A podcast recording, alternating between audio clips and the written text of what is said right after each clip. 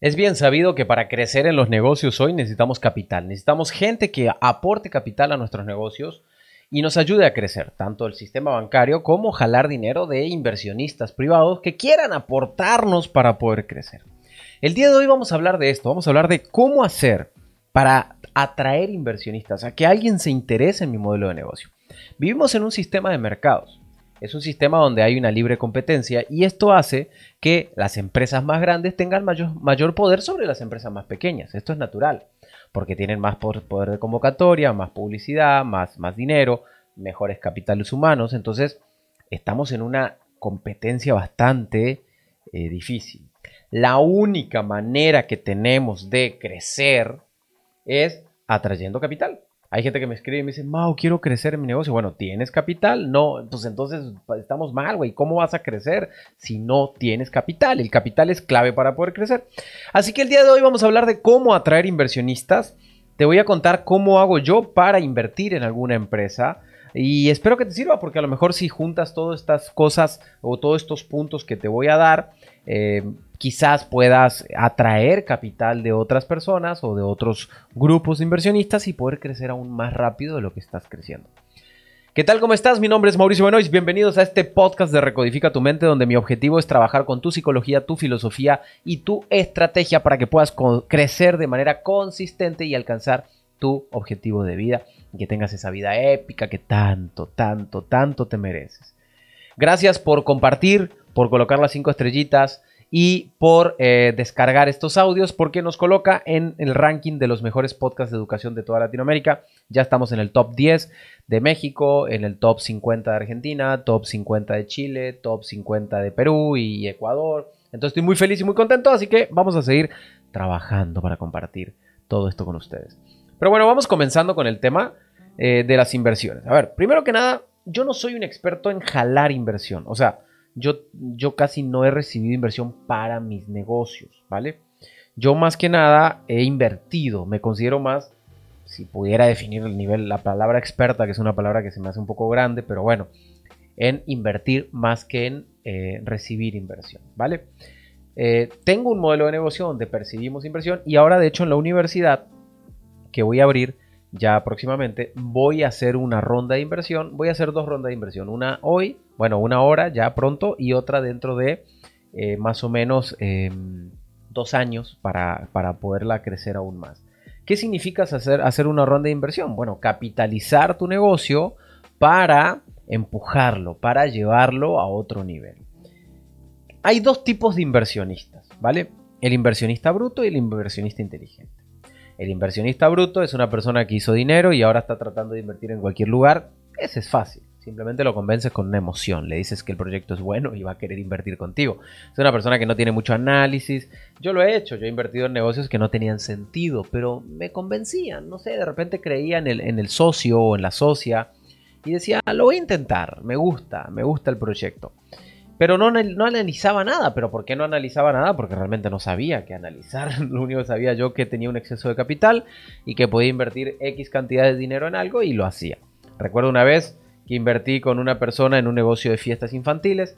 No revisé nada, no revisé flujos, sistemas, market, no, no revisé nada, simplemente un amigo me pidió, no era mucho dinero, eran como 15 mil dólares, pero pues, en ese momento para mí sí era mucho dinero. Y le dije, pues va, invierto contigo y definitivamente terminamos perdiendo todo el capital. Y así te pudiera contar un montón de historias de terror de malas inversiones que he hecho. Ahora vamos a hablar del, del, del, inversionista inteligente, porque ¿para qué te sirve traer un inversionista bruto a tu negocio? Ahora, ojo, a ver, un inversionista bruto que te dé el dinero nomás, que de repente hay muchos ahí por ahí, tu familia, o tú lo has hecho con muchas personas tratando de, tratando de invertir en otros lugares sin, tener un fundamento claro, pues también sirve, porque al fin y al cabo te da el capital. Pero yo en lo personal prefiero traer un, inversionista inteligente, porque ese inversionista inteligente, quieras o no, me puede aportar algo al modelo de negocio en algún momento el modelo se puede atorar, se puede poner difícil y necesito de él o de ellos para que me ayuden a salir de ahí. ¿Qué es lo que revisa un inversor inteligente? Vamos a hablar de que los cuatro fundamentos que yo revisaría para entrar a un modelo de negocio y después vamos a hablar por último de los porcentajes, o sea, cómo, cómo cedo el porcentaje de mi organización, en qué, en qué proporción cedo o qué interés puedo pagar, ¿va? Entonces vamos a ver esos puntos. Eh, primero que nada, lo primero que yo reviso es eh, las estructuras financieras, ¿vale? Me encanta revisar, bueno, pues obviamente me interesa mucho el ROI, ¿qué quiere decir eso? ¿Cuánto tiempo tardo en recuperar mi retorno sobre la inversión? Mi utilidad, la utilidad bruta, la utilidad neta y el flujo de efectivo. Me interesa mucho un negocio que tenga mucho flujo. Hay negocios de flujos muy lentos. El flujo significa que hay velocidad de reacción y que todos los días está entrando dinero. A mí me encantan esos negocios donde todos los días está fluyendo el dinero. Entonces, primero que nada, reviso estructuras financieras. Esta parte es tediosa, aburrida, pero bueno, ahí tengo un experto financiero que me ayuda a revisar y a mirar cuando una empresa me hace una propuesta financiera. Lo otro que hago es meto mi contador a revisar las estructuras y a validar que esa información que me están dando es real, porque pues como puedo, al fin y al cabo cualquiera te puede pasar una información en PowerPoint y decirte, mira, esto funciona. Sí, en PowerPoint, pero a ver, muéstrame tus flujos reales, muéstrame tu caja real, muéstrame realmente tu estado de resultados, tus últimas declaraciones de impuestos. O sea, hay muchos factores que analizar. Por ejemplo, si una empresa a la que vas a invertir pues no viene declarando impuestos los últimos años, pues probablemente entre en un problemón financiero. Y si entra en ese problemón financiero, pues te va a llevar, te va a llevar por el cohete a tu dinero. Ahora, ojo, puede que sea una buena persona, puede que sea un buen modelo de negocio, puede que sea una buena estructura, pero si esa empresa no viene comportándose bien fiscalmente, pues va a tener un problema. Y ese problema te va a cargar sobre las patas y te va a llevar tu dinero. Entonces, lo primero que reviso son estructuras financieras, retorno de inversión, utilidad bruta, utilidad neta, flujo de efectivo y la parte de impuestos. Me interesa mucho saber cómo viene la empresa, eh, cómo usa sus estructuras financieras. Entonces, me gusta mucho sentar a mi contador con su contador y que se agarren a golpes ahí y que se hagan preguntas bastante técnicas. Lo segundo que analizo y me gusta mucho analizar es el estudio de mercado. Y en el estudio de mercado me gusta mirar dos puntos, dos perspectivas. Primero que nada, la percepción. O sea, cómo percibe el mercado al producto al servicio o al proyecto. Porque de repente, bueno, a ver, el flujo va bien, el retorno de inversión va bien, todo va perfecto, fiscalmente está perfecto. Sin embargo, la percepción del mercado es negativa porque la empresa ha empezado a quedar mal. Entonces eso, me enciende una alarma muy peligrosa.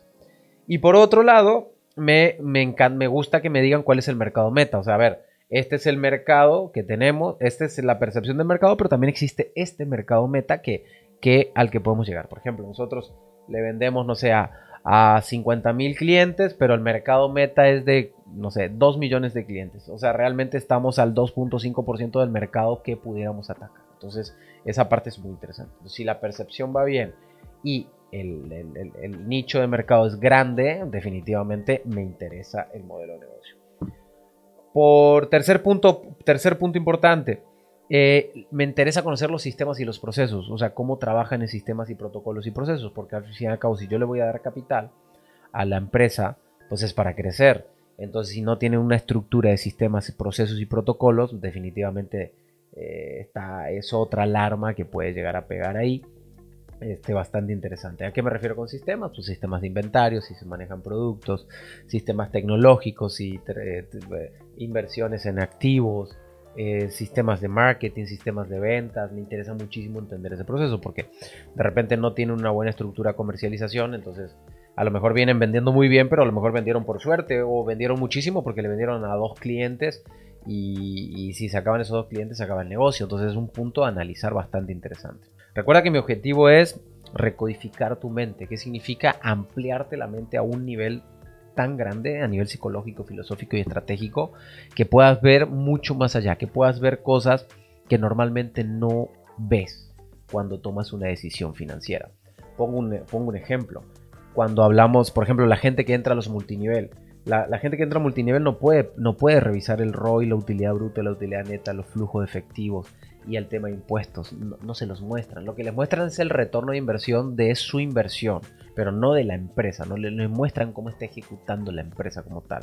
Y eso es una alarma, porque la gente me dice, oye, me voy a invertir en multinivel. No, porque no me muestra eh, eh, esa información. Si me la mostrara, y yo revisaría, bueno, uno de los puntos donde fallan las empresas de multinivel, por ejemplo, es en el tema de impuestos, en el tema, ahí es donde muchos quiebran, no, necesariamente son fraudes, pero, pero en el tema de impuestos es donde tienen una alta carga o una persecución del gobierno, ¿vale? Entonces, eh, bueno, sistemas y procesos. Primer punto, retorno de inversión. O sea, todo el tema financiero. Segundo punto, todo el estudio de tema de mercado. Tercer punto, sistemas y procesos. Cuarto punto, y ahorita vamos a hablar de intereses. Eh, capital humano. Me interesa conocer su capital humano, quiénes dirigen la organización, cómo lo dirigen, porque al fin y al cabo ellos son las personas indicadas. Ahora, si voy a tener socios, me encanta saber si voy a tener socios y quiénes son los socios, porque definitivamente yo me estoy asociando con un grupo de socios en el caso de que los haya. Entonces son todos esos requisitos que yo pido a la hora de entrar a un modelo de negocio. Estructuras financieras, temas fiscales, eh, estudio de mercado, percepción y mercado meta, sistemas y procesos y tecnologías, me gusta conocer, y capital humano, todo lo que tiene que ver con capital humano. Esto le genera mucha certeza al inversionista. Obviamente una empresa que pueda cumplir con estos cuatro puntos te puede ofrecer tanto una inversión tipo préstamo con una tasa más o menos baja o una inversión en acciones. La inversión en acciones se evalúa, este es otro tema de otro podcast que tendría que hacer, de cómo se saca el análisis del valor real de la empresa y a partir de ahí tú compras acciones. Yo soy fanático de comprar pequeñas acciones en varias empresas que me permiten como ir em, recibiendo o percibiendo. Yo cómo mido, cómo mido la acción por rentabilidad, pues, cuánto me va a generar anualmente en la inversión de esa, de, esa, de esa inversión. Es lo que más me interesa. Y lo que más me interesa es saber en cuánto tiempo retorno la inversión. De repente hay, hay proyectos que son muy buenos, pero me retornan la inversión en 7 años o en 10 años. Y en lo personal, a mí en este momento de mi vida no me conviene. A mí lo que me conviene es flujo de efectivo rápido. No me conviene dejar el dinero parado 10 años. Por ejemplo, la gente dice, ay, voy a comprar un terreno. Sí, pero el terreno que vas a comprar en el lote campestre, allá lejos de donde, de toda la ciudad, pues es una inversión a 15 años. Ojalá seas tan millonario como para aguantar 15 años y que, ese dinero crezca. Yo prefiero hoy invertir ese dinero en algo que rápido se dé vuelta y rápido crezca. Entonces, ahí está el punto.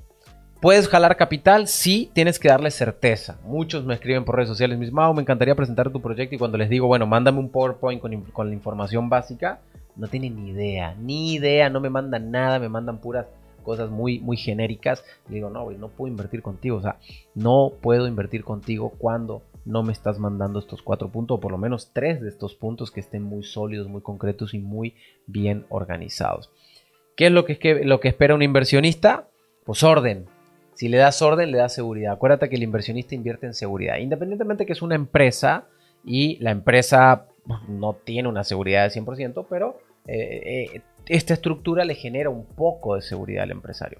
Por otro lado, la pregunta obligada que me vas a hacer seguramente es, Mau, pero si voy empezando, eh, ¿cómo, ¿cómo jalo capital? Porque no tengo todo esto, ni siquiera tengo utilidades. O sea, no tengo un estudio de mercado, no tengo nada, pero me interesa jalar capital. Bueno, ahí lo que tienes que hacer es vender una ilusión, vender un sueño. Nada más que aquí eres muy consciente de que si tú vienes a venderme un sueño, tienes que, tienes que darme una participación muy grande de tu empresa porque el riesgo es muy grande. Vamos a suponer que tú vienes y me dices, Mau, yo soy desarrollador de software, tengo esta experiencia laboral, estoy creando una plataforma para, no sé, para hacer NFT. Vamos a inventar ahí. Entonces, ok, perfecto tienes, eh, ya tienes rentabilidad, o sea, ya tu negocio opera, no, no opera, está empezando, ya tengo avanzado esta parte de la plataforma, necesito, no sé, 100 eh, mil dólares para terminar todo el proceso, ok, ¿cuánto me vas a ofrecer por tus 100 mil dólares? O sea, ok, yo te puedo dar los 100 mil dólares para invertir en algo que no sabemos si va a salir, que no sabemos si va a pegar, que no sabemos si se va a vender. Entonces ahí es donde alguien te puede generar los 100 mil dólares, dar los 100 mil dólares, sin embargo vas a tener que dar una participación muy grande de tu empresa, definitivamente. Aquí lo que se hace es, por ejemplo, me ofreces tú 100 mil dólares, me das, no sé, un 60 o un 70% de la empresa, ¿va? Porque al fin y al cabo estoy asumiendo el riesgo capital. Y te doy una opción de compra después para que tú seas el mayoritario. O sea, bueno, yo me quedo con el 70% de la empresa, le meto los 100 mil dólares. Si luego empieza a ser rentable, hay una opción de que tú me compres un 30%. Entonces tú te quedarías con el 70% y yo con el 40%. Ahora, ojo, ese 70, ese 30% que tú me comprarías sería a precio real del momento. Entonces, si yo te la compré a 100 mil dólares y la acción valía, no sé, 70 em, centavos de dólar, y dentro de 5 años la acción vale 10 dólares, pues tú me vas a comprar el 30% de acciones por 10 dólares por acción. Entonces se hacen esos acuerdos. Entonces no tengas miedo ni de pedir dinero para crecer, ni de pedir dinero para empezar. Eh, nada más genera una buena estructura, dale orden y acepta o más bien eh, di, sé honesto, muy honesto con el inversionista para que él se atreva a a invertir contigo y sepa lo que va. Si, es, si hay mucho riesgo y no tienes nada, sélo honesto.